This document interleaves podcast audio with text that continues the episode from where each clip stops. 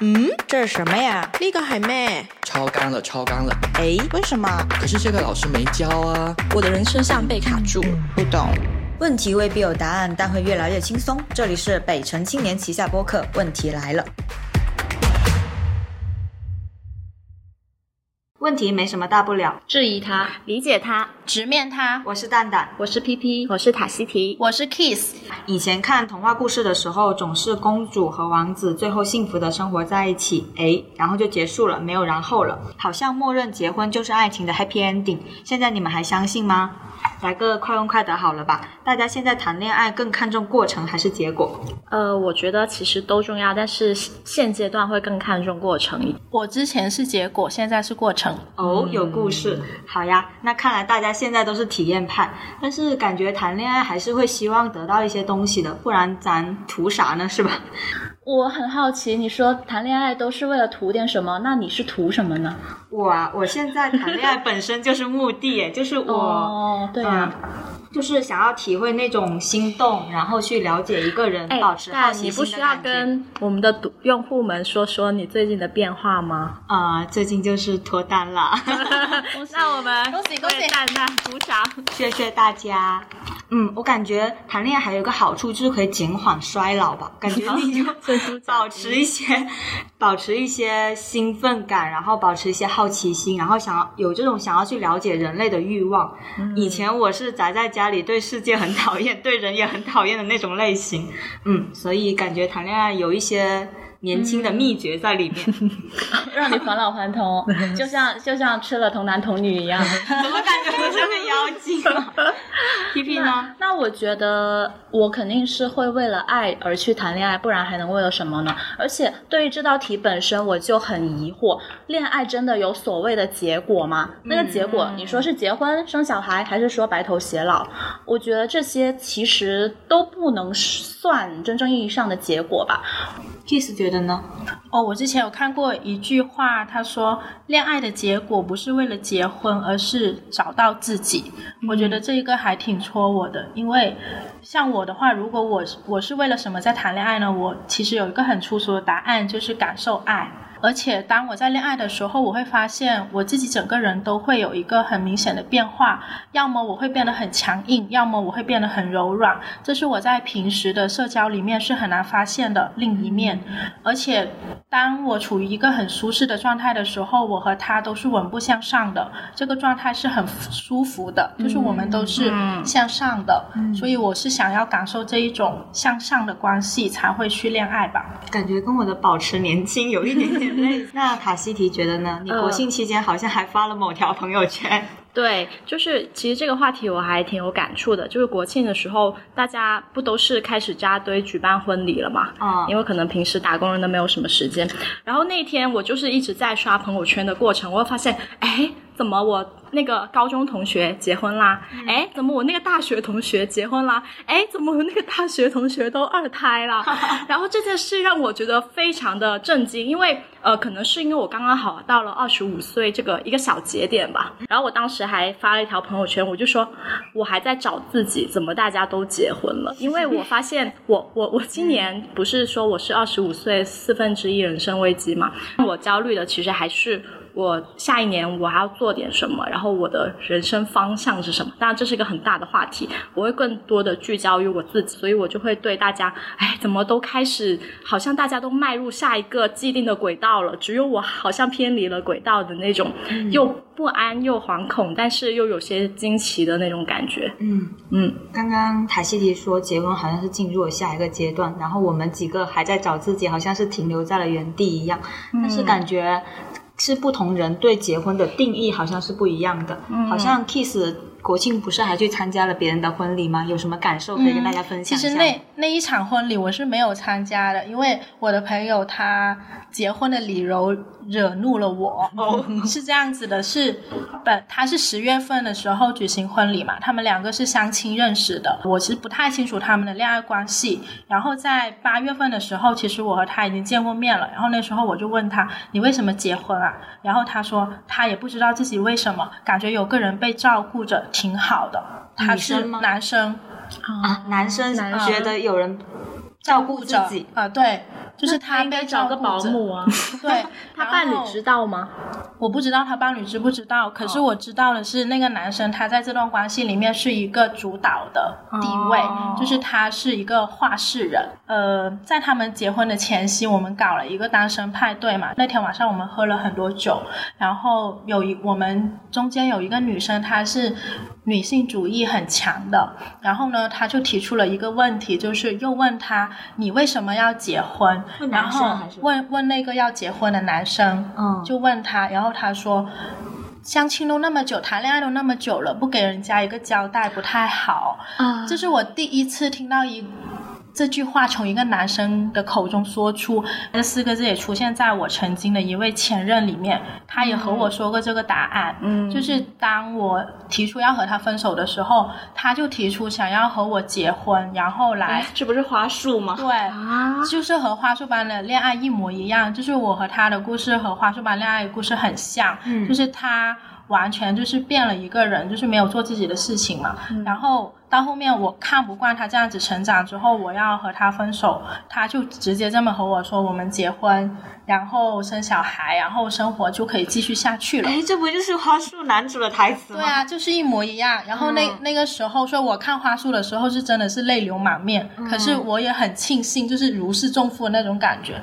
然后，可是可是在一些关系里面，很多女生她们是不知道男生是怎么想的，不知道男生为什么要结婚，反而他们是会觉会有一些男生他们会把求婚呐、很多东西都做得很足，就是感觉就是为了爱情而结婚。可是他们背后的原因，很多时候女生是不自知的。男生可能觉得这些事情是我该做的，嗯，而不是我想做的。我觉得我刚才听到 Kiss 说到“交代”这两个字，我就已经浑身起鸡皮疙瘩，那个 PTSD 的嗯反应就起来了。嗯，因为我前段时间不是对一个大我十五岁的男生有一些个 crush，然后暧昧了大概几周，他就突然跑来对我说：“我考虑了很久，要不我们还是结束吧？呃，我不想浪费你的青春。然后我当时啊。我都没有觉得我在浪费我的青春哎，凭什么你觉得嗯你觉得我是在浪费就是在浪费吧？我觉得很多男生哦，他对浪费女生这件事情就很有负罪感，就好像恋爱了几年没有给你一个交代，自己就成了千古罪人了，就浪费了你的黄金年华了，你就不可能再找到下一个男朋友了。嗯，我觉得这个可能其实也包含着社会结构对男女的任务分工不一样，男生好像就没有一个所谓的花期，他只要好好工作，力争上游就可以了。但是对于女生来说，她就应该在她最适合结婚的年龄去结婚，最适合生小孩的年龄去生小孩，然后最后回归家庭，她好像才完成完成了她的人生使命。所以我觉得这样才有女生恋爱，但恋爱了几年，但是没有结婚，才是浪费青春这一说。就我听到这样的话，我会觉得这个男生非常的自以为是，对，只是他只是以为我需要婚姻，以为我需要交代，但是忽略了我作为女性、作为个体的意愿。浪不浪费应该是我自己说了算的。但这种自以为是，可能是社会潜移默化给他的，而不是他对，可能不是他自己这样觉得。是的，嗯就是社会普遍还是默认女生是有保质期的，对然后婚姻可以让你成为一个合格的女人。哎呀，是，而且我刚刚听 Kiss 还有 PP 这么说，会发现除了那种，比如说浪费女生青春的那种负罪负罪感，其实男生进入婚姻，他的那个成本好像没有女性这么高，甚至他们维系关系的意愿也没有那么强，因为他们会觉得说，啊，这是社会强加给我的任务，我把任务完成就好了，好像他们不会去想到后面那一步之后，因为比如说像是生育，比如说操持家务，比如说婆媳关系，还有经营家庭，好像都是女性要在做的事情。他们可能会觉得说，呃，结了婚之后，我就是把我的大后方稳固好了，然后接下来的事情好像对他们而言没有那么重要。他就这其实也是就是男生的这样的一个想法，就是我成家立业嘛，立业之前成家，成家是男生的一个成功的一个小小的标准来说，其实这也是爸妈所希望的。嗯，对，所以就是感觉在老一辈人和社会主流的眼中，爱情的 happy ending 就是结婚。对，嗯，你们谈恋爱谈了这么久，也该结婚了吧？就为什么会这么想呢？哎，这这句话真的是好很经典。对，就是你们谈恋爱谈那么久，该结婚了结不结婚没有什么区别。所以有时候我会庆幸没有谈那种超多年长跑的恋的爱，不然你就会到这种分岔口，决定会会让你不自觉的滑入哪一个哪一个轨道里。我就想起了我妈妈的一个故事吧。其实对于我妈妈来说，她结婚不是因为她有多爱那个人，而是她为了要活下去。嗯，因为我妈妈她自己的原生家庭是很穷的，他好像就是没有上中学就辍学，然后出来打工了。他应该在他十七、十八岁的时候，就几乎被骗着来到我们这个小县城去赚钱，去找出路。但是我们这个小县城其实是非常排外的。我妈妈她自己本身并不认识在这个县城里的人，然后也不了解这里的生态规则，然后还有一个是语言不通的问题，她在这里就受到了很多歧视。她就作为一个弱者，他就只能依附于一个本地男人，去、怎么说去。找到生路吧，找到继续存在在这个呃县城的理由。就即使这个本地男人他在很多人眼中也是一个失败者，但是至少嫁给他，他能够获获得了融入这个地方的入场券。别人对他的称呼就不会是臭外地的，不会是像、像什么帮妹，粤语里面就是北妹，就是说呃外外来务工者一个比较侮辱的称呼，至少会说哎她是谁谁谁的老婆，好像就认可了他的身份。嗯，但如果人生是一场游戏，那可能在这个地方找个男人结婚，是对于他来说更容易的模式。就算我妈妈，她其实认为我爸爸很没有用，不会赚钱，然后甚至到后期一直是我妈妈在支持这个家庭，她也忍耐到了我三年级的时候，她自己在这个地方有事业了，可能算扎根了，她才终于选择了离婚。但他当时其实也想过要不要带我离开这个地方回他的老家，但因为我在上学的原因，还是留下了。然后呢，很 drama 的事情发生了。他在我初中的时候，嗯，就是他单了没几年，他又结婚了，而且这个男人又不是他爱的啊，这个男人还是会有很多让他不满的地方，他还是觉得这个男人很没有用。但是他当时已经人到中年了嘛，我就记得这次国庆回家，我妈妈对我说，就是她现在的丈夫，嗯，她跟她现在的丈夫有这样一段对话，她对她丈夫说：“你怎么这么没有用，钱也赚不到。”然后，那她的丈夫对她说：“如果我不是这样，我也不会找你。”你们可以理解吗？就是我，我就当时就跟我妈妈说，为了过日子。对啊，我当时就跟我妈妈说，这个人根本就是不尊重你，不爱你啊。但后面我才发现，我妈妈最重视的，或者是对我妈妈来说最重要的，不是得到尊重，更不是得到爱情，而是能够活下去，而是老了生病了，身边还有个人能够照顾你。她信不过朋友，也信不过在呃呃天边的女儿，就是我，她只能够信得过她能够抓住的身边人。然后我就会觉得。为什么在老一辈人和社会主流的眼中，爱情的 happy ending 就是结婚？可能是有经济基础和上层建筑两个方面的原因的。因为我们经济基础就是我们俗语就说先成家后立业嘛，结婚生小孩，我们就意味着我们家庭的劳动力在不断的壮大，我们的抗风险能力更强了，日子就越过有越有盼头了。我觉得他们是很难在这种情况下，他们很难想象一个人可以怎么生活吧。嗯，其实他在他看来，他觉得是在保护我们，特别是你一个小女生，在一个大大城市里，然后要是生病了也没个人照顾你。对呀我有时候跟我妈说我冰箱坏了，或者我灯 坏了，我说找个男朋友就好啦。对，她说，她说让你找男朋友，现在这种时刻看你怎么办。我说这不叫房东来解决一下不就可以了吗？对嗯他老觉得这样。我上、我上次搬家的时候，我是带着炫耀跟他说我自己一个人从哪个哪个地方搬到了哪个哪个地方，然后我跟那个师傅配合的特别好，特别高效。他跟我说，让你找男朋友吧，看看看，家还得自己搬。还有说那种嗯老老了死了没人没人买的。我们现在有有死了吗 A P P？对，感觉就是结婚了以后老了有人管你，然后有人就是给你兜底，他们可能是觉得是这么想的。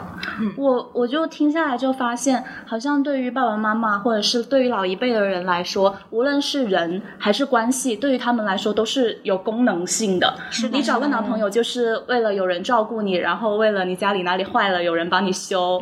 你结婚也是为了你老了不用一个人孤零零，就好像。把所有的无论是人和关系都工具化了，而并没有真正的看到、看到对方和看到我们自己。感觉这也是他们那个时候的一种生存智慧吧。对对啊，就是因为比如说刚刚提到的，就是老一辈的人，其实他们也未必认可结婚真的能帮他们养老，或者说有别的很好的用处。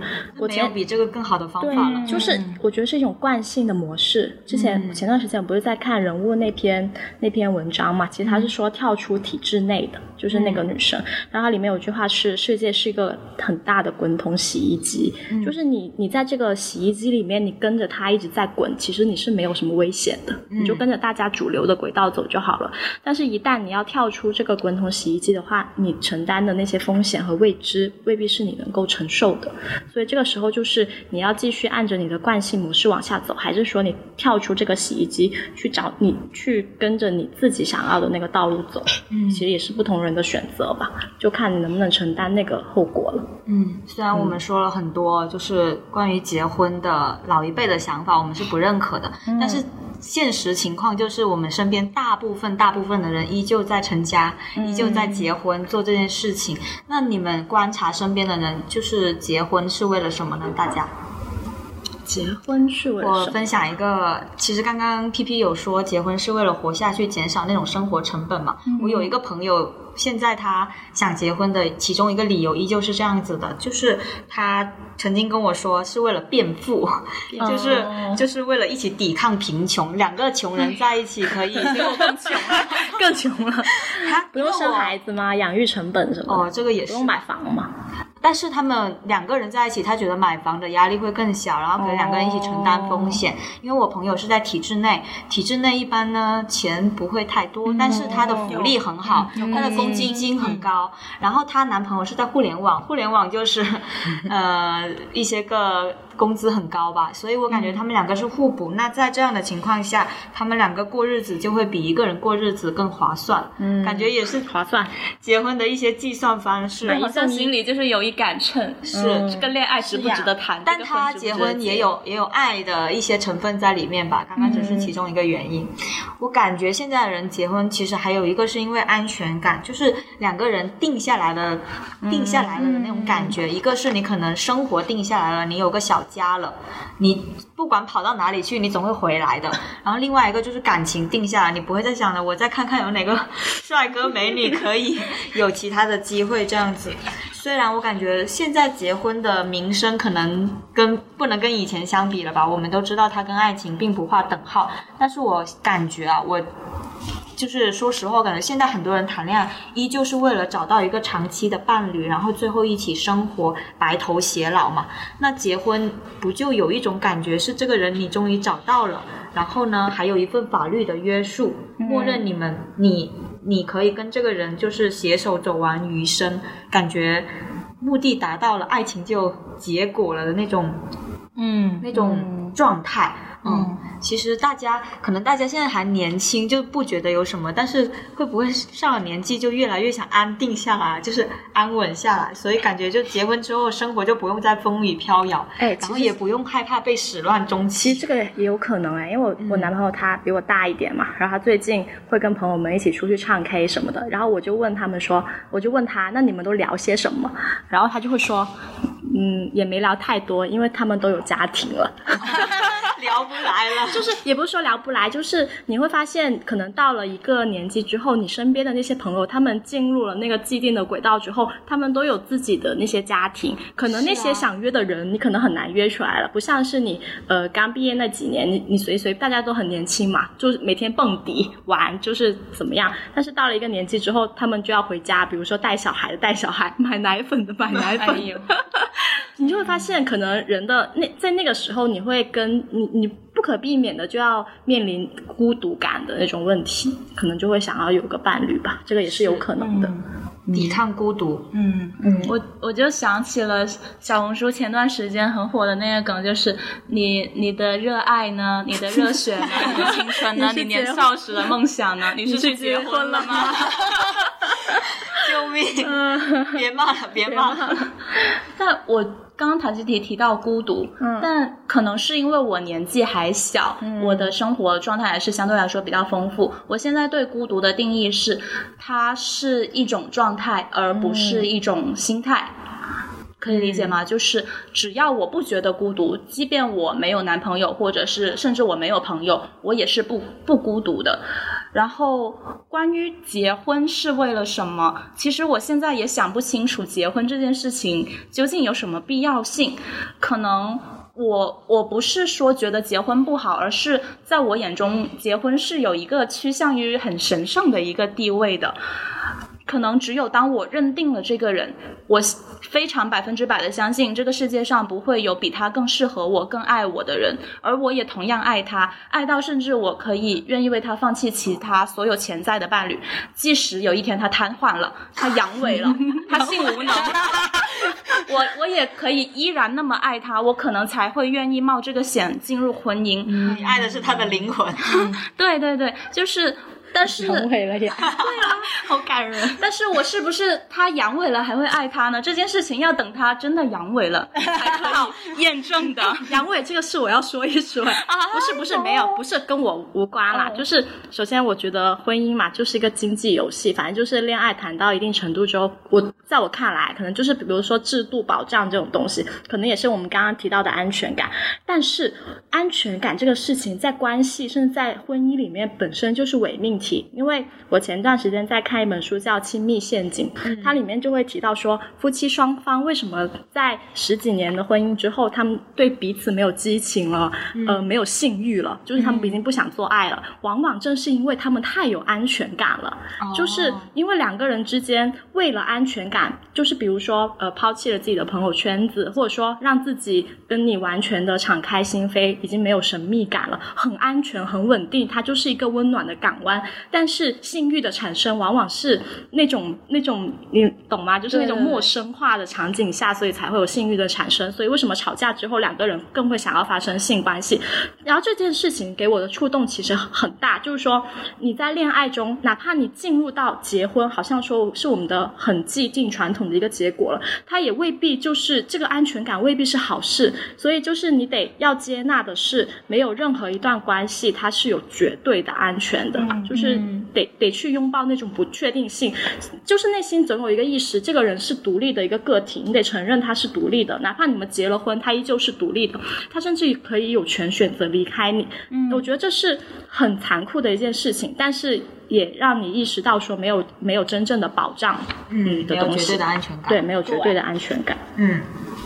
其其实我身边还有蛮多人是为了更好的条件、更好的生活来结婚的，就是还挺多的，是真的。因为他们和我坦白过，就是他觉得他自己一个女生在大城市里面没有办法自己一个人买房，嗯，没有办法自己一个人买车，所以他选择走进一段关系里面，让自己的生活条件变好。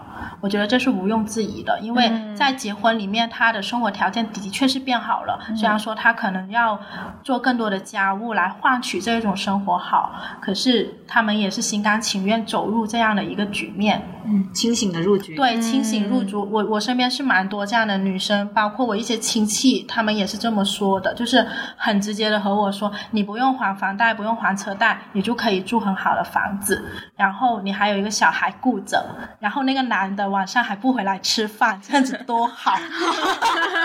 就是真的，真真的真的，就是那个伴侣他晚上就就很少回来吃饭的那一种。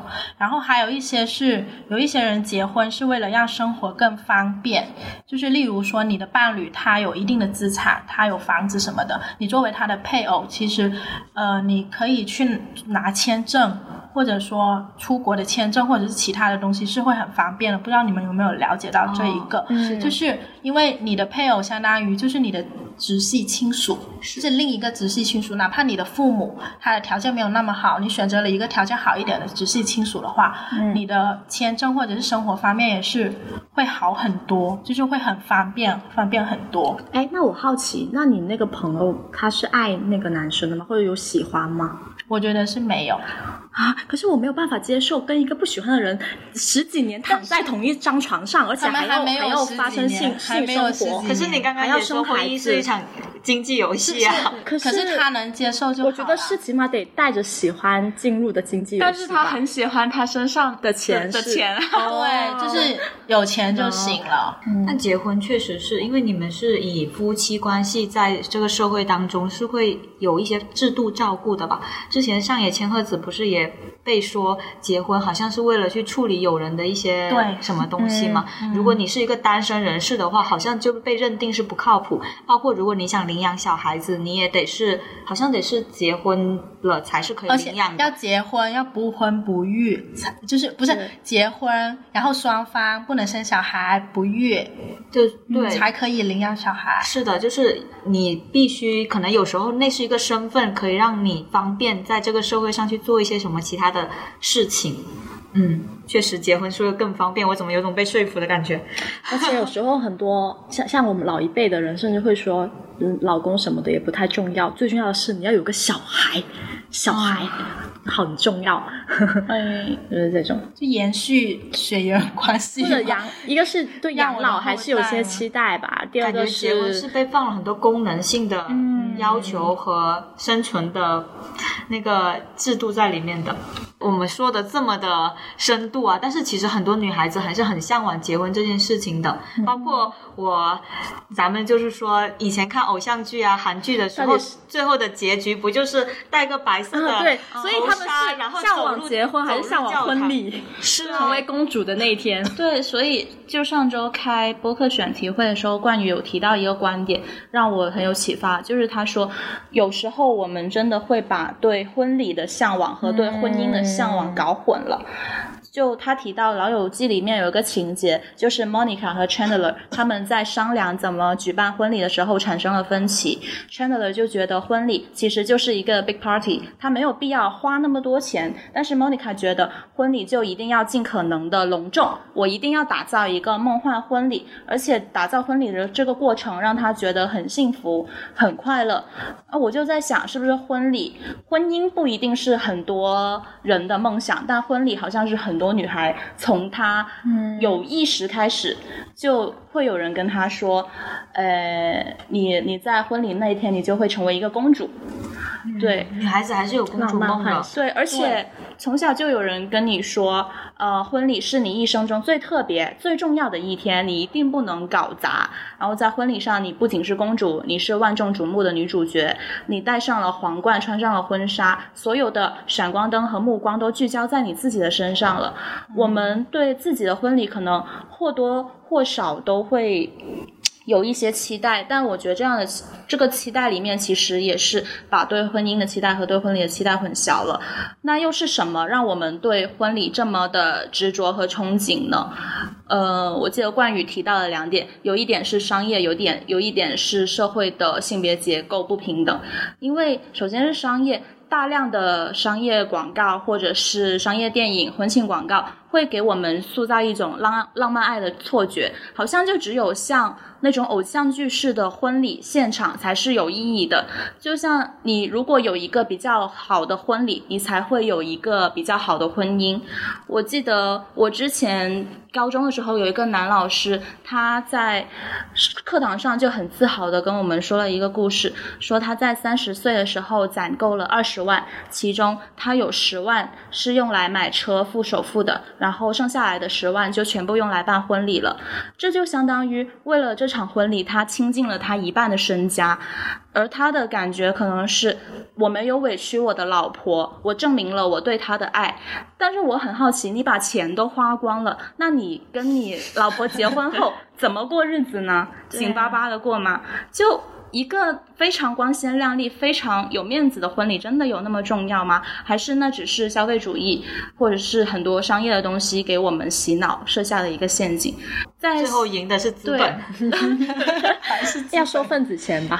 能收回来吗？收不回来，基本咱们几个收回来。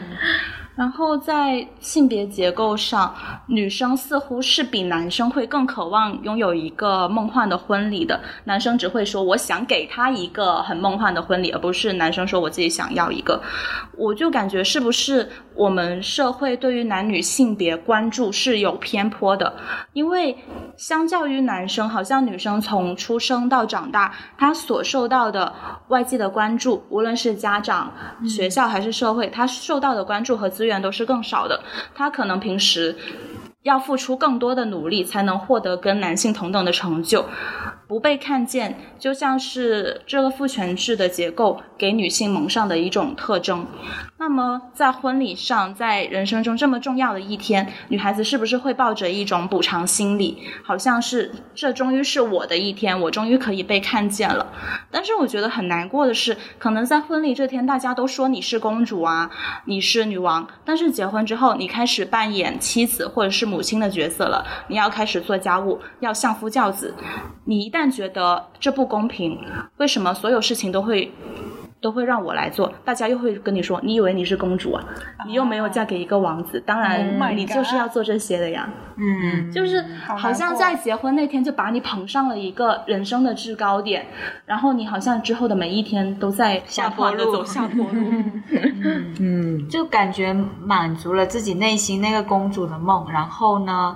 下一步就要从里面走出来，只有一天的时间，你可以成为一个公主。那如果从以前到现在都是这样子，那女孩子怎么可能不向往呢？因为那一天我就是焦点呀。嗯，可是他们不知道结婚婚礼之后的生活会是怎样的。嗯，感觉还是可能他们知道，但是他们还是就为了那一个嗯光鲜亮丽的一个晚上，就像我们知道谈恋爱肯定会受伤，但是我们还是想谈恋爱一样。嗯嗯，但是我感觉男生其实不会太在意婚礼啊、婚姻这件事情，但是女生好像往往更会追求那个结果，尤其是在就是这种社会时钟下面吧，就特别是你上了二十五到三十几的时候，你可能更想要说，那我是不是该结婚了？但男生好像可以更从容一点点。他们不会把一个结婚当做是你的 KPI，嗯，会是个比较小的 KPI，不会像女生那样。我记得上一次我跟蛋在吃饭的时候，他有聊到说，他回家乡的时候，爸爸往往都会对儿子说：“你你。”他说：“你不要留在我们这个小地方了，你赶紧要出去打拼事业，咱们男人就是要有对事 业，有事业。但是往往对女孩子就是说，那你回家当老师吧，多好啊，多安稳，多稳定，赶紧结婚生个孩子，你年纪也不小了。就是社会对男性和女性的要求往往是不一样的。要我之前看小红书上有，我忘了是哪里的出处啊，他说乡愁是男人的奥德赛，但是逃离是刻进女士女性身体里的史诗。当进入关系呃亲密关系之后，我我我也会很容易在这种安稳和情绪价值里，我就滑坡了，我会不自觉的滑下去。你在这种温水里，你会慢慢的觉得自己的那些人生目标和理想好像不太重要，就是当下的这种情绪价值，我它是像一个漩涡一样会把你吸引下去的，所以我也会告诉自己说，千万不要滑下去，你滑下去就真的无底洞一样有没有一种。可能是女性想要往上走，她可能面临的困难比较多。面临困难的时候，大家其实都会有一个畏难心理嘛。对那是不是我退一步接受某一个东西，其实也没有那么难？我为什么要那么拧巴呢？可能后面就接受了结婚这件就事情。是那些诱惑会把你拽下去。嗯。嗯，那如果大家都是女生嘛，当你们想结婚，或者说另一半想结婚，而就是两个人对于结婚这件事情不达成一致的时候产生分歧，呃，大家会怎么办呢？我觉得这个问题其实也分很多种情况吧。我会先把自己预设在我不想结婚的这一方，然后除了刚才可能提到我不想结婚，而他想结婚，只是他只是觉得应该给我一个交代而结婚，那我觉得其实也没有必要。嗯，然后有另外一种情况是我不想结婚，他想结婚只是因为他爸妈催婚催得很急，但是他自己对于结婚要不要结婚其实还好。我会认为这是他自己的命题，这是他跟他父母之间的分歧或者是沟通问题，而不应该把这个要不要结婚的问题施加到我的身上，成为我跟他之间的分歧，不然。不就变成了我是为了跟他，为了满足他爸妈，为了他爸妈而结婚，而不是为了我自己我想结婚而结婚。但是他爸妈又不是我爸妈，凭什么呢？我爸妈让我结婚，我都还不想结呢。就是对啊，然后还有一个情况是，如果我不想结婚，他想结婚是因为他真的向往婚姻，他想拥有一个稳定的家庭，他刚好觉得我是一个不错的人选。那我们这个时候，我们彼此之间都需要去衡量，我需要去衡量，我是不是爱他，爱到我愿意为了放弃我原来我不结婚的这个原则，为了他而走进婚姻，而他就要去衡量，他是更想要结婚，更想要一定一段稳定的呃关系，还是说他更想要跟我在一起？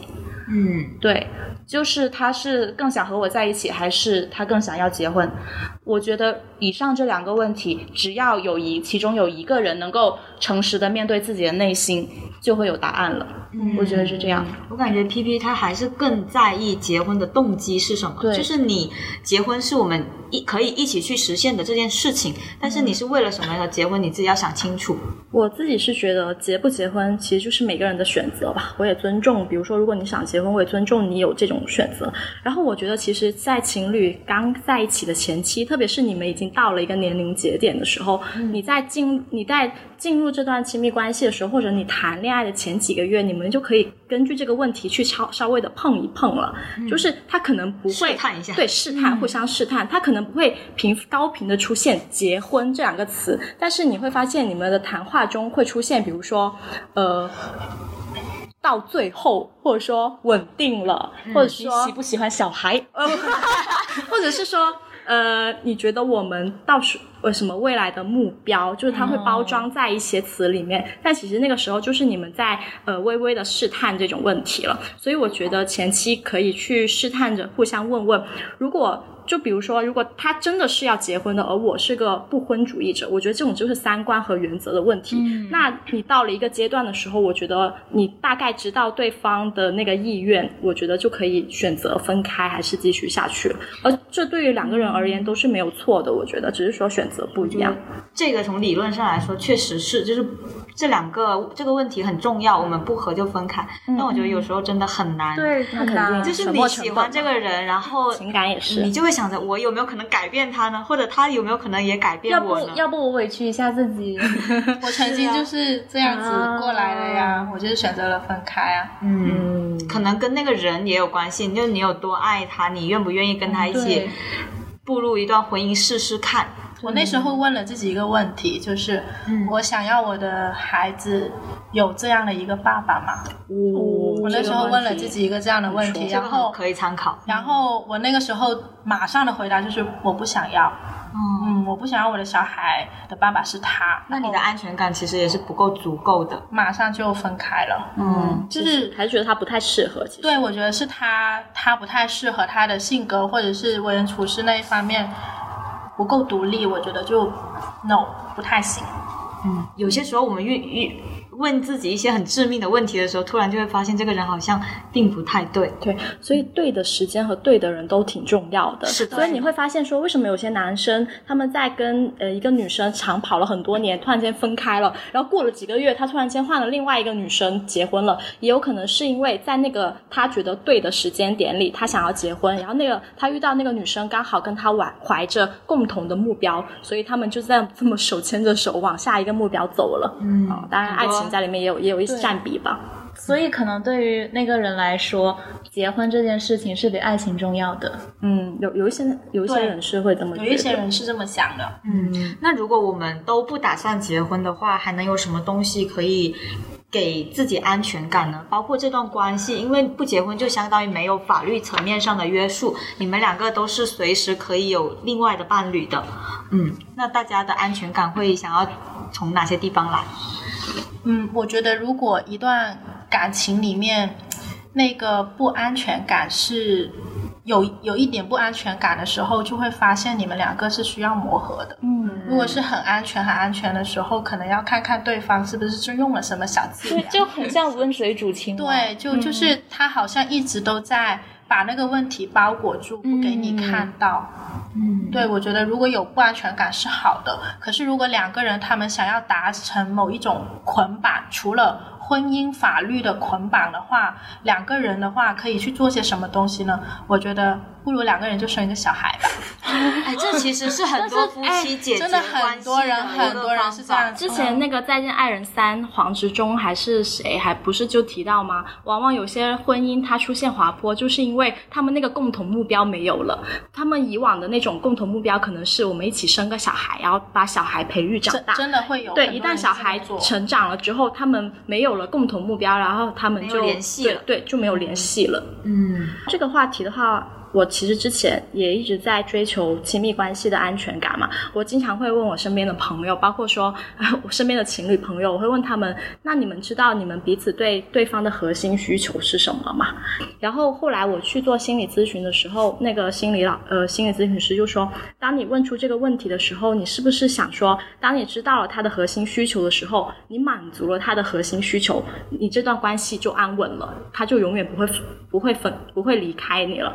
然后这段话，然后这句话当时让我非常触动，就是我我试图在用这种互呃满足你的核心需求，你满足我，我满足你核心需求，这样子去维系这段关系的一个稳定。对彼此是有用的。对，就是不对，我觉得“有用”这个词概括的很好。互补。对，然后后来呢，有一次我也问了我男朋友这个话题，然后然后他当时听了之后就很疑惑，他说：“可是亲密关系不一定是满足彼此的需求啊，也有可能是我们两个为了共同的目标往前走。”对，然后他会经常问我一个问题，就是：“那你今年，那你有什么想做的事情吗？”嗯。对，我觉得这个让我觉得很重要，就是你们要确立你们两个人的共同目标，甚至做一些共创的事，比如说一起做一档播客，可能也是一种共同目标；一起做小红书，可能也是一个共同目标，甚至是一起规划你们之间的野餐嘛。其实亲密关系它是很多个积极、积极共鸣的瞬间组成的，它不是完全说一直往下去的，它就是可能这个时候很喜欢你，这个时候很喜欢你，这个时候很喜欢你，那我们多制造一点这种我很喜欢你的时刻就好了。嗯，感觉拥有共同目标也是一种拥有安全感的方式吧。你会觉得你跟这个人在一起。一起往前，对，嗯，我有分享一个我的朋友的故事，就是他们也是决定不结婚的，所以他们肯定没有那一个结婚证，但是他们还是想要有一个东西来确定他们两个是绑定在一起的，所以他们想要一起买房，然后在房产证上写下对方的名字，也就是他们可能没有办法拥有结婚证书，但他们可能会拥有共同的房产证书。这样挺好哎，啊。不结婚是可以一起买房。可以啊，可以啊，我跟你都能一起买房的，就合伙嘛。肯定可以的。对，所以我感觉，因为房子在我们大部分人眼中还是一个跟生活链接非常相关的东西嘛，而且两个人住在里面一起生活，就意味着我们接下来会照顾彼此。我感觉也是一种很好的思路。你这样子听下来，我觉得房产证比结结婚证证靠谱更靠谱。对，好像是。那到时候分房子会不会更麻烦啊？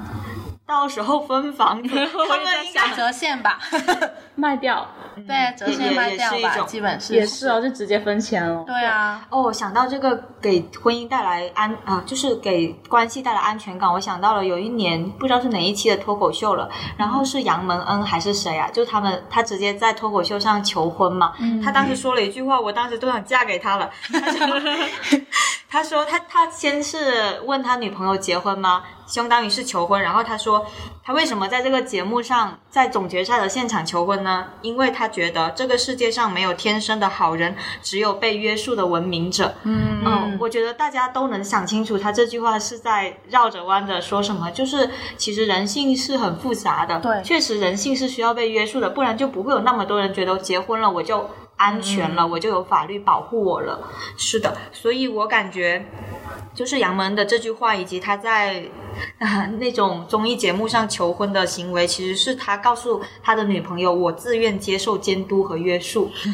我自愿接受监督。是的，所以我感觉就是，而且我们其实现在跟一个人谈恋爱，也会很在意他有没有公开我们的关系啊，就是有没有让他的朋友们知道自己的存在，其实也是一种约束吧。那有没有可能就是我跟你双方都拥有几乎重叠的人际关系和共同好友，甚至我们都见过父母了，是不是也是一种呃约束呢？嗯嗯，也是也是一种安全感的来源吧。虽然说这样子有点考验人性。我觉得其实我们也可以先剖析一下，当我们感到不安全感，它来源于哪里？就它可能有一个情况是，我觉得他不够爱我，所以我没有安全感。但所谓的不够爱，可能只是因为他没有用我所期待的方式去爱我。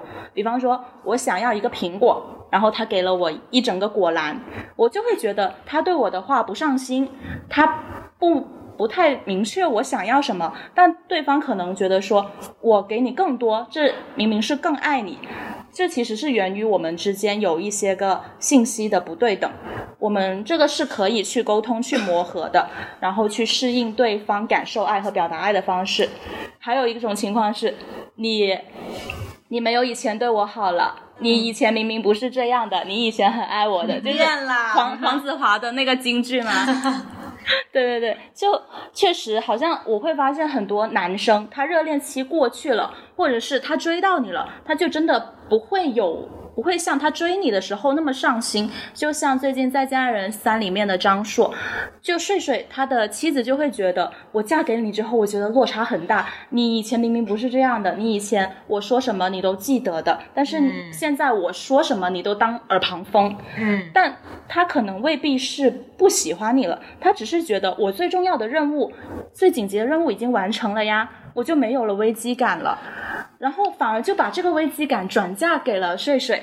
但但女生会有对对比，就觉得你之前是这样的，你现在反而变成这样，她的不安全感就产生了呀。哎，我听完刚刚 P P 讲的话，给我的一个警醒是，千万不要给婚姻有太多的期待，觉得说我跟你结婚之后，我们会比现在会更好、更好、嗯更好，甚至情感浓度会越来越高。我觉得可能不是的。如果当抱着这样子的期待进入婚姻中，注定是会失望的。他只是说，他只是。婚姻，我觉得更像是你们关系里面一个小的呃节点，而告诉你们，你们要进入下一个阶段了。但是进入下一个阶段之后，肯定还是会出现很多的问题的。我过呃，就是国庆那段时间，我跟我婶婶，然后也聊过这个问题嘛，她在跟我吐槽，但是一边吐槽说结了婚之后自己过得有多不好，一边又说你千万不要恐婚啊。但是他他为什么会这么说呢？是因为好矛呃盾。，因为结了婚之后，他他他说他当时不知道原来婚姻是这样的，原来他要遇到这么多的一些问题，是两个家庭的问题，甚至是是比如说他要处理很多的婆媳之间的关系，甚至国庆那段时间，我们一家子人还坐在一起讨论我爷爷奶奶的养老话题。就是当他进入到婚姻之后，其实他跟他的伴侣一直不停的在面对更多的人生课题，有些甚至是对方父母的去世那种死亡课题，有些是呃两个大家族之间的一些纷争的这些课题。可能进入婚姻只是意味着你跟你当下觉得对的这个人，你们一起在面临更多的一些困难，看你们怎么解决而已，并不是说进入婚姻之后你就会变得更好、更开心、更幸福。它不是，它不是一定的。是两个人，那不然人人都去结婚好了。有一个误区是觉得结婚就会有一个人去帮我解决一些问题，并不是他罩着我，甚至拖后腿。或者是他对他可以帮助我一起面对，我觉得这个是没有的，而是你们两个人一起携手去解决、去面对那个问题，可能才比较靠谱。嗯嗯，问题还是要解决的，它并不会因为婚姻的出现而消失。对，是的，嗯，那啊，P P 刚刚有剖析了一些安全感的来源的原因吗？还有补充吗？哦，还有一个，就我刚才就突然想起了《再见爱人二》里面的张婉婷。嗯，就我们在当时看节目的时候都觉得很气愤，就感觉好像宋宁峰也没有什么问题啊，他好像已经做到了他能做的全部了呀，为什么张婉婷还是就隔三差五就会崩溃？但我就我当时也写了一篇关于他们两个关系的一篇剖析的文章嘛，就我会在怀疑哦，是不是根本上张婉婷就怀疑自己是不值得被爱的？就无论所以说，无论你怎么爱我，我都感受不到，因为我根本就觉得我就不配啊，我就不配得到爱啊。不爱自己。对啊，他根本就不爱自己。我觉得这种情况，你可能需要去求助更专业的人，而不是说靠你们两个人就能够，嗯，谁多爱一点就能够完成的。这个我完全有共鸣，就是我我我这一段恋爱谈下来，我感觉我的个人成长是非常大的。原因就在于说，我在谈了这段关系之后，我发现我不断的在重复过去的一些旧有的模式，就是我生气的原因永远是同一个，然后我大哭的原因永远是同一个。无论我换了多少个男朋友，我永远都会因为那件事情哭。当我在谈，比如说应该现在是第四段恋爱的时候，我终于意识到说，原来不是我过去的那些男朋友出现了问题，而是我自己有问题。所以我呃从今年开始谈了这段恋爱之后，我就去呃去做了心理咨询嘛。其实就是我我想要改变我这种关系中一直在重复的旧有的模式，包括说一些沟通上面的一些，比如说我常常会用一种指责的方式去要求对方怎么样怎么样怎么样，但其实本质上是因为我的内心是一个受伤的小孩，就是我我在渴求一些爱，但是我求不到，所以我就一直用指指责的方式说他没有给到我，所以我觉得很多人其实，在关系里面，他的情感需求有时候是过度的，往往是因为他过往的内心创伤没有解决好。那这样子的话，你无论谈 n 次的恋爱，你还是会重复旧有的模式。你没把自己解决好了，进入到一段关系的话，很会很糟糕，甚至进入婚姻也没有办法解决你这个问题。所以这个时候其实就是告诉你说，你要停下来去解决你内心的一些东西了，你要去直面它，这个是很重要的。其实安全感还是来自于你自己的完善和成长，是就是你没有办法要求。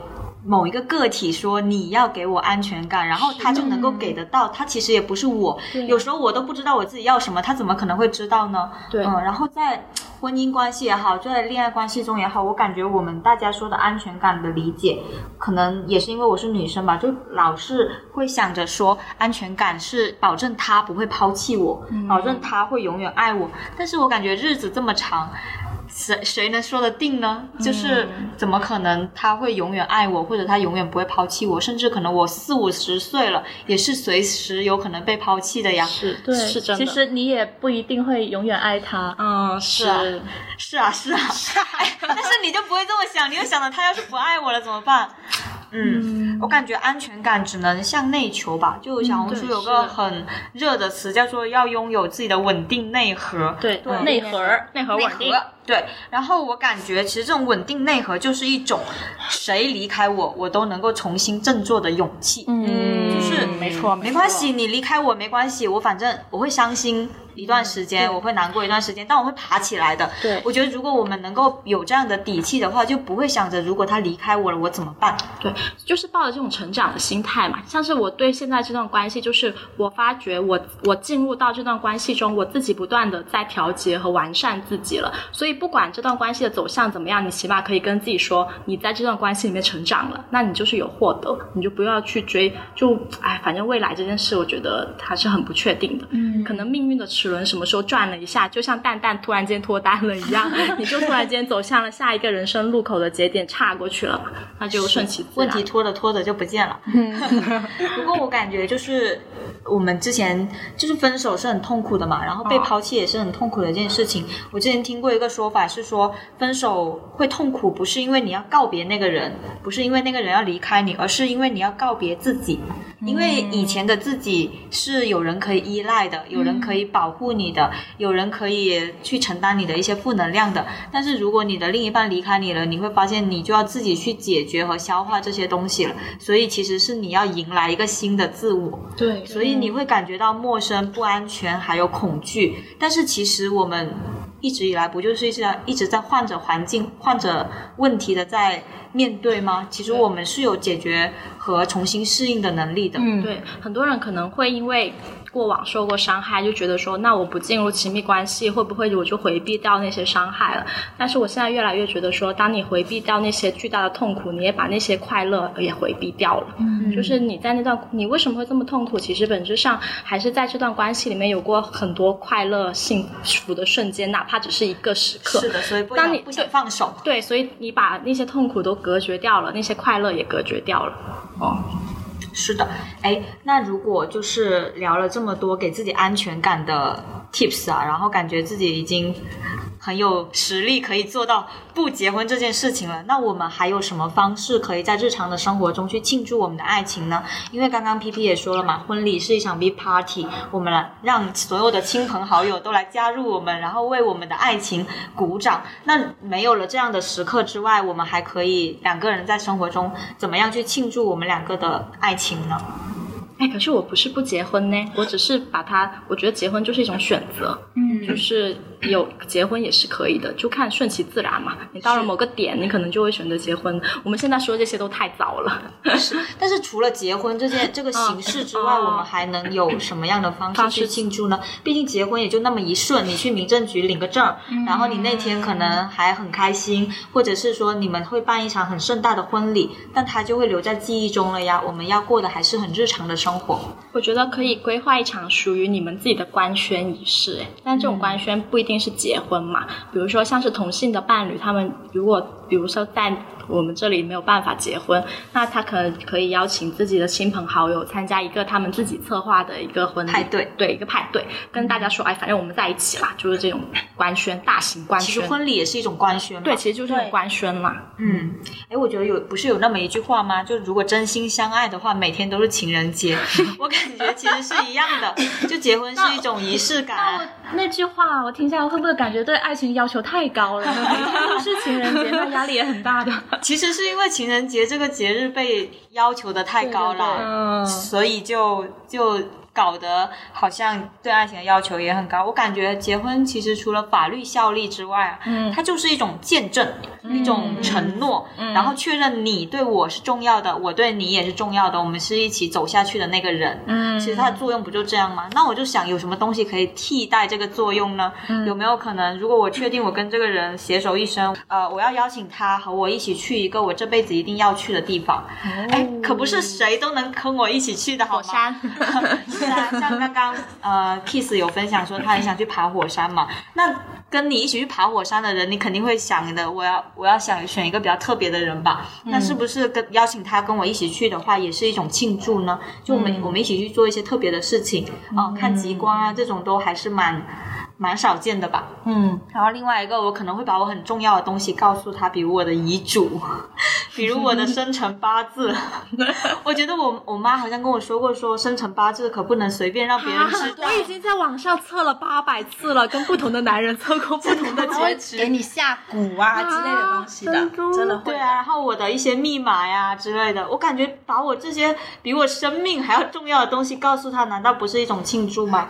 然后更加可能日常一点，我觉得我每天睡醒，我可以跟他说一声“我喜欢你，我爱你”，我觉得也是一种庆祝啊。为什么要把庆祝拔高的那么、对，嗯，那么那么隆重、那么难呢？嗯我觉得也可以一起攒钱逃离东亚，从根本性解决这个问题。是的因为你在这个模式里，你就会被裹挟着往前走了。嗯，我看到这个问题的时候，就是结婚，我们还除了不结婚，呃，除了结婚，我们还有什么方式可以庆祝爱情？就是为什么我们一直会把结婚当做是爱情浓度？最高的词汇呢？我觉得是因为我们在从小到大的生活里面，所有人都是这么说的，就是被所有人都说结婚就是修成正果的结果，然后我们会用这个词汇来表达我真的很爱你。可是当我和对方说出我真的很想和你结婚的时候，我是不是真的要和你去结婚？其实不是的。嗯，不知道你们有没有经历过这种瞬间，就是可能你是很爱很爱他，所以你才会想到我很想和他结婚。嗯，就是可能就是我们从小到大的一个概念的嗯概念的熏陶。可是结婚的，可是结婚的本质是什么呢？我一直都觉得结婚是一纸合约，它就是一个约束我们人类的一个法律行为，然后它意味着我两个人的经济和法律的同盟。而在这一些冷酷的讨论下面，结婚里面的那些誓言和浪漫就变得没有那么重要了。嗯，可是我觉得这也是我们应该要看清楚的一个本质。结婚它不是爱情浓度里面最高的词汇，我觉得，嗯，呃，我向你表达爱意的每一个瞬间，就是庆祝爱情的本身了，就是庆祝爱情最好的方式了。嗯对，如果是我的话，我会，我会，我因为我我是在海边出生的，我是会一定会带他去海边，就是一年四季的海边都会带他去，而且会去我从小到大去的那一个，就是没有人去的那一种野海，嗯，就是能够理解吗？就是没有人去的那一些。跟我很像，就是你你要是喜欢一个人，你就会想要把好的东西和自己重要的时刻跟他共享。对，最特别的是，就是如果我带他去，然后他说我也去过，那我就觉得特别的 match，、特别的有缘分的那种感觉。卡西提一脸学到了的感觉。好浪漫。还有很多秘密基地啊，我觉得每一个人都会有一些秘密基地的。嗯，其实会不会还是我们现在谈恋爱，或者是说在关系里面的相处太单一了呢？我们能够想到的永远是那些选项，但是我们不会自己想着，哎，我去原创一个什么恋爱的，呃，除了看电影，除了一起散步，除了去逛逛。逛街，然后我们最后年纪到了，然后到了那个节点了，也比确认彼此是双方对的人了，我们就结婚。但是我们有没有其他的选项呢？我觉得这个是我们可以开放题自己去思考和去探索的。可能你们两个的爱好就是两个人宅在家里给养植物，我觉得也是，就很适合你们的恋爱模式啊。是数植物的叶子，嗯，对啊，数植物的叶子有多少片我？有一我有一对朋友，他们很可爱的，他们两个是那种非常生活化的人，嗯，不喜欢逛商场，也不喜欢买那种特别贵的礼物，他们就喜欢两个人一起去逛菜市场。嗯然后每次都会给我发一些，虽然他们在秀恩爱，但是我感觉到满满的那种对生活的那种热爱。就是他们会跟我说，哎，今天看到了一大车的辣椒，然后就拍给我看。然后两个人就是一起，总是去探索一些很接地气的广州的一些小角落，然后就分享给我，我就会被他们的爱情治愈。嗯嗯我也会给对方做饭，就是我对我我为除了家人之外的人做饭是很少很少的，嗯就是我基本上是不会为除了家人之外的人做饭。如果我我为他做饭的话，那就说明他对我真的很重要，也也会一起去买菜。嗯，对，我觉得这样子是特别好玩，而且还看得出他是不是适合和你生活的，哎，他我发现有没有生活气息。呃，我我我发现还有更浪漫的是，我的生活方式在对方身上延续了。就比如说，我之前是个不喜欢听歌的人嘛，但是因为跟我现在男朋友在一起之后，我开始了解摇滚，蹭了一下，就是在这个圈子的边缘蹭了一下，发现他不太适合我，但是浅浅的进去看了一下。然后呢，他之前是一个不喜欢喝咖啡的人，但是因为我之后，他会现在慢慢会学习怎么样去调配咖啡，然后跟我一起去做饭什么的。就是你你跟另外一个人在一起对你们的生活方式在对方上面变成了延续，就是你们两个一起组成了一个更大的圆，就是你们手牵着手一起去探索更大的世界的那种感觉，我觉得还挺浪漫的我。之前的每一个男朋友都爱上了陈绮贞，你这是陈陈绮贞宣传大使。我其实刚看到这个题目的时候，我们还有什么方式庆祝爱情？我就感觉好像庆祝是一个非常抽象的词，或者是一个有一点 heavy 的词。但刚才我很认同刚才 Kiss 说到，其实结婚它只是证明爱情的一个方式，嗯，呃，但是它是成本比较高的。如果呃用证明替代掉庆祝这个词，我就会感觉好像具体很多了。哦比方说，呃，我可以怎么证明我爱你？我记得你的所有喜好，我在你伤心的时候会陪在你身边，我在你快乐的时候我会替你喝彩。我觉得就是这一件一件一件又一件的小事，就可以证明或者是可以见证我爱你。所以我觉得，呃，其实可以不需要把爱情看成是一个非常宏大的一个词。其实爱情可以成为渗透进我们生活的日常。嗯，没有永恒的爱，但是可以，我们可以在漫长的相处中，在旁人看来非常无聊的小事里面，一遍又一遍的爱上对方。我觉得这个其实就是对爱情最好的庆祝了。是的，感觉喜欢当然也有那一刻的心动吧，但是你需要有后续的一系列的。呃，让你觉得我喜欢他的时刻支撑下去。有时候我会觉得，就是那些很着急结婚的人，他们是不是很想抓住爱，就是很想抓住我得到的关心，哦我得到的关注。但有时候你抓的越紧呢，沙子流得对，越就是快。是的，是的，就是你抓的越紧，并不一一定就能抓得到。反而是你更松弛一点，就是你用日常的相处，然后一点一滴去看这个人的时候，你反而会觉得我好像是得到了，同时我也给予了他。我之前刷小视频的时候，经常会刷到一句话，就是。爱会流向不缺爱的人。嗯，我是一个曾经很想结婚的人，他能给我很好的生活，然后我就想走一条简单的路。可是，在那一个时候，我非常的上头。到了毕业的时候，我发现他不是我喜欢的那一类人。他要真正进入社会的时候，他是一个很依赖家里的人，就是他所有的东西都是他家里给的。然后，而且那个时候分手也分了很久，就是很纠缠不清的那一种。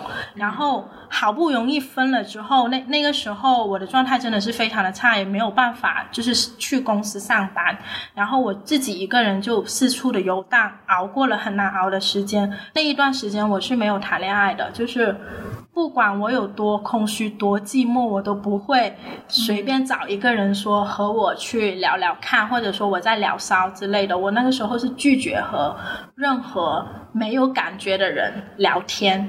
我觉得很浪费时间，它很影响我的成长。到了现在，我觉得我自己是一个还算是一个比较自洽，然后比较完满圆满的人，是因为我自己有自己的资产，有自己的工作，有很稳定的收入之后，我发现一些很符合我自己条件的人，他们会自己走过来。嗯，然后我和你之间的关系也不是供需的关系，而是你是个独立的人，我是个独立的人，然后我们相处看看的那种感觉。我不想在他的身上获取什么东西，所以他那一句话其实说的也是挺对的。爱会流向不缺爱的人，这说明钱会流向不缺钱的人。爱会流 向不缺爱的人，这说明不缺爱的人他是会付出的，就是他会把爱。付出本给你，他不把爱情作为一种工具或者获得某个东西的索取的手段。然后我把爱，我遇到一个人，我把爱给你，然后你也给回我，刚好这两个人其实都是很自洽、很圆满的人，感觉我们两个会是一个完整的圆，然后一起共振。也有可能会，也有可能会是两个圆，然后有一个更大的状。哎，不是，我是真的，我男朋友真的画过这个圆。哎，有有一天他不知道干什么，就画了两个圆，然后中间有相交的部分，中间相交的部分就是我们共同的兴趣爱好。左边是我自己感兴趣的，右边是他感兴趣的。然后这个圆其实就是我们当下那个状态，有交集的，也有独立的部分。然后我刚刚 Kiss 讲的那些话，我完全非常认认可，因为。就是因为我觉得今天我们是在聊结婚不结婚的事情，但我们完，我觉得当当下现代的独立女性完全可以跳脱出。这些爱不爱的东西，我就是我们一直被灌输一种思想，就是女生需要很多很多的爱，或者说，因为我们从小到大，我们的家庭环境里面，我们得到的爱和关注是很少的。然后我们从小到大看的言情小说，也一直在讨论那些爱不爱的话题，就会变成我们放大了我们对爱的需求。当然，我们本身是有需求的。我觉得我们今天的我们可以跳脱出这些爱与不爱的东西，哪怕你进入到亲密关系中，你每天。也应该有保留百分之五十的自己去思考的是，我明年要干什么？你有什么自己的事业和目标要达成的？因为我有一段时间，特别是我谈了恋爱之后嘛，我以我我以前呃回回到家之后，我会有自己的事情开始做了。但是我这段恋爱呃前期的时候，我回到家，我每天都在等我男朋友的信息。对，就是这个这个小小的细节，让我意识到说，我进入亲密关系之后，我往往会把过多的关注放到了男朋友的身上，但其实。其实这个本质上会对他也造成了压力的。然后后来我就首先是自己内心创伤的一种疗愈和成长，然后我时刻要把自己拽住、拽回来，告诉自己说：你现在不仅仅只有恋爱，你还有很多事情要做。你对呀，你你你要像你以前那样，就是要确定你明年有什么样的目标和你未来有什么样的事业要去冲刺和达成了。我觉得这个是很重要，不然我们会被这些温暖和情绪价值拽下去。然后我昨天就是呃跟我男朋友出去的时候，我们一起拍下了一一段话，其实是八二年的金智英，我一天到晚在他身边会看这些书。他开篇有句话叫做“由衷期盼世上每一个女儿都可以怀抱更远大、更无限的梦想”。嗯，我我觉得这也是今天我想给所有的听众朋友们说的，不要觉得自己只有要不断的去索取爱，或者说自己特别的缺爱，你有很多可以继续完成的事情，爱不是你的全部。还有很多事情可以做的，那么多电影，那么多动搞漫。钱，还有很多钱要赚的。对呀、那么多东西要做，其实没必要一直执执拗在一个东西上面，是恋爱上。结婚只是一个环节，爱情更是一个一部分的东西。它很难得啦，对难，得但是也不要去回避亲密关系。我觉得，当你有足够的力量的时候，你可以在里面得到成长的。就是他可能告诉你你需要直面一些东西了，那就把自己打开放进去，看它的结果是怎么样的就好了。嗯，嗯，我觉得可以有这样的一种心态，就是我的爱够多了，我就分一点给你吧，用这种心态去建立一段亲密关系，而不是我没有爱，没有人爱我，所以我需要你非常非常爱我。好呀，希望大家都可以好好享受亲密关系、爱情，甚至是婚姻吧。